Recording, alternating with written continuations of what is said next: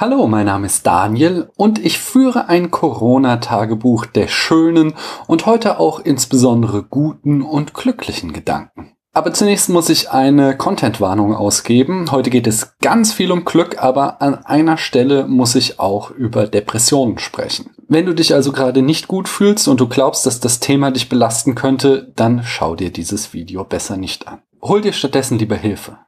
Glaub mir, ich weiß, wie du dich fühlst und ich weiß auch, dass es dir wieder besser gehen kann. Also, heute geht es um die selbstlose gute Tat. Auf die Idee zu der Folge kam ich über meine Aristoteles-Lektüre oder besser gesagt über meine Lektüre von Sekundärliteratur zu Aristoteles. Ich bereite ja gerade meine Aristoteles-Staffel vor und wie ich neulich schon ankündigte, bin ich jetzt bei seiner Ethik. Dabei beginne ich ganz gerne mit Sekundärliteratur, um mir erstmal einen begrifflichen Rahmen anzueignen, bevor ich dann in den Primärtext einsteige.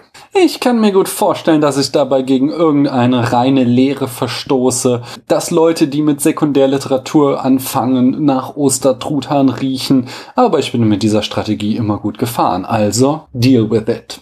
Jedenfalls ist mir mal wieder aufgefallen, wie sehr sich die Ethik des ollen Ari von der des knorrigen Kant unterscheidet. Während es bei Kant die ganze Zeit um Pflicht geht, spricht Aristoteles über Glück. Was für ein sympathischer Ansatz. Wobei ich nicht verleugnen möchte, dass ich auch Probleme mit Aristoteles Theorie habe, aber das ist eine andere Geschichte und soll ein anderes Mal erzählt werden. Doch beginnen wir zunächst mit Kant. Mit Kants einflussreichem Buch Grundlegung zur Metaphysik der Sitten und dem Einsickern dieses Buches ins abschließende Vokabular kam die absurde Idee auf die Welt, die seither millionenfach wiederholt wurde und dadurch doch nicht besser wird, nämlich, dass es keine selbstlose gute Tat gibt. Die Argumentation geht in etwa so. Du tust etwas Gutes, was vordergründig dir keinen Nutzen bietet, etwa einem Obdachlosen etwas Geld geben. Dadurch fühlst du dich aber gut, wovon du am Ende doch profitierst und damit gibt es keine selbstlose gute Tat. Auf die Spitze wird diese Argumentation meist noch getrieben, indem behauptet wird, dass du die Tat nur getan hast, damit du dich gut fühlst. Das bedeutet, dass wir alle letztendlich immer egoistisch handeln. Denn wenn wir etwas Selbstloses tun, tun wir es nur, weil wir uns gut fühlen wollen und somit wieder aus Eigeninteresse. Es gibt keinen Altruismus.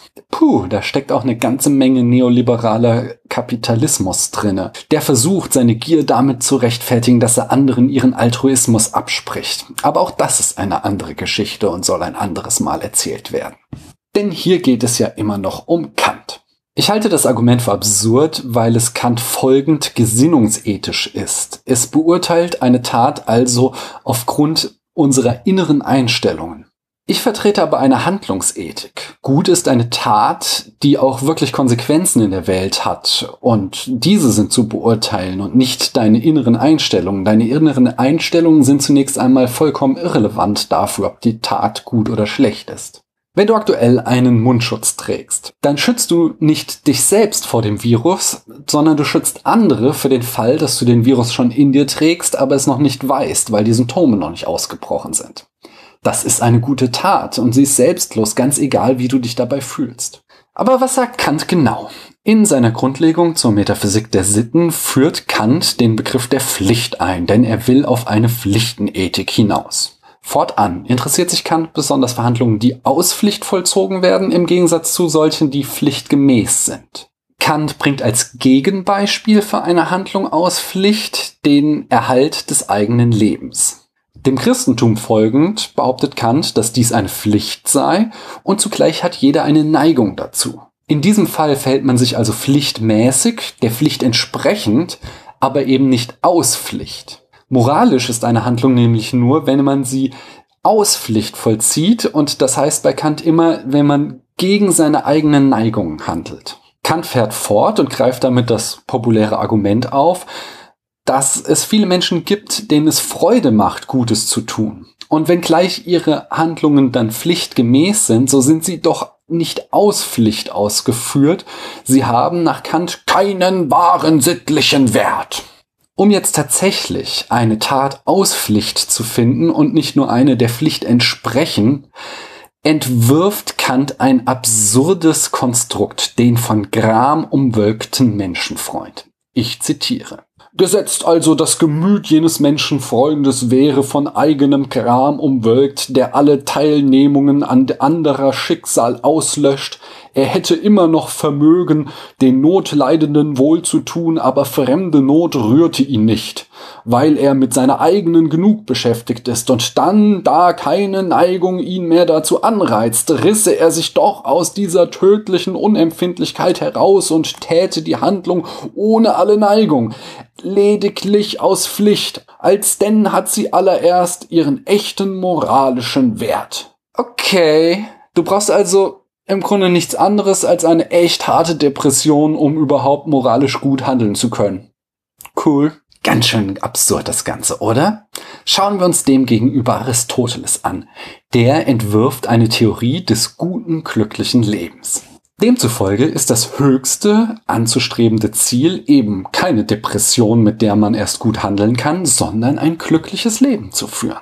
Das glückliche Leben entsteht Aristoteles zufolge aber nicht aus Geld, Drogen oder dem Sammeln von Pokémons, wobei ich und erst recht Aristoteles nicht behaupten würden, dass das Sammeln von Pokémons nicht glücklich macht. Ich habe gehört, der alte Ari hat sich in Griechenland in so mancher Arena rumgetrieben. Anyway, das gute Leben erreicht man, indem die Seele sich gemäß ihrer Vortrefflichkeit verhält. Das wiederum tut sie, wenn du gut handelst oder wie Aristoteles es in seiner Tugendethik ausdrückt, wenn du tugendhaft handelst. Aristoteles geht auch darauf ein, dass eine gute Tat gemäß der populären Meinung darin besteht, dass du etwas tust, was anderen nützt, was aber gegen deine eigenen Interessen ist, wenn du also altruistisch handelst, wenn es eine selbstlose gute Tat ist. Er sieht darin aber kein Problem. Das wichtigste Argument dafür lautet, dass es Güter gibt, die nur gut sind in Bezug auf etwas anderes. Etwa ist Reichtum nur dann gut, wenn du etwas Gutes damit anfängst. Das höchste Gut ist aber um seiner selbst willen gut. Es wird nicht größer dadurch, dass du noch andere Güter hinzufügst. Und genauso verhält es sich mit dem guten, glücklichen Leben. Und um nun den weiten Bogen zurückzuschlagen, möchte ich behaupten, dass die selbstlose gute Tat immer gut ist, egal ob sie pflichtgemäß oder aus Pflicht ausgeführt wird. Sie ist gut, ganz gleich, ob mein Gefühl des Glücklichseins hinzukommt oder nicht. Sie ist selbstlos, weil ich daraus keinen Nutzen ziehe. Und sie kann nicht noch besser dadurch werden, dass ich mich schlecht fühle. Eine selbstlose gute Tat wird um ihrer selbst willen vollführt und kann nicht noch besser dadurch werden, dass mein Glücklichsein hinzukommt. Und erst recht wird sie nicht schlechter dadurch, dass ich kein Königsberger Kriegskram bin. Ich danke euch, dass ihr mir eure Zeit geschenkt habt.